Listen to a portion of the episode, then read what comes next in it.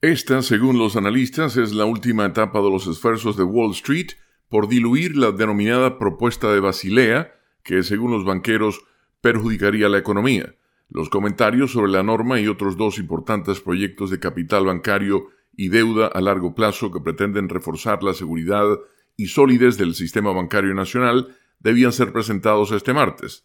Según la agencia Reuters, la fecha límite ofrece a los bancos una oportunidad clave para intentar remodelar la propuesta de Basilea, que han combatido intensamente con grupos de presión y campañas públicas de publicidad y en los medios de comunicación.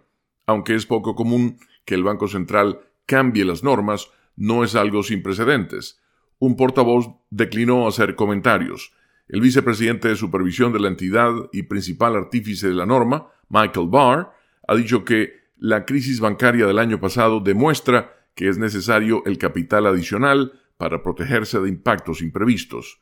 La norma, presentada por primera vez en julio pasado, recalibra la forma en que los bancos calculan la cantidad de efectivo que deben reservar para cubrir riesgos.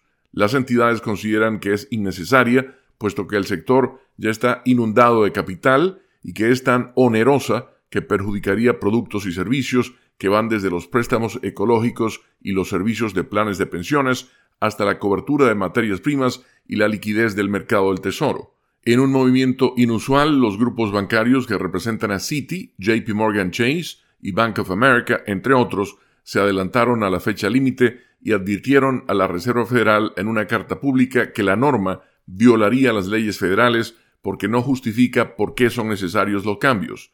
El director financiero de JP Morgan, Jeremy Barnum, dijo a los medios que un litigio legal no puede descartarse cuando se trata de algo tan serio, pero que esa no es su vía preferida.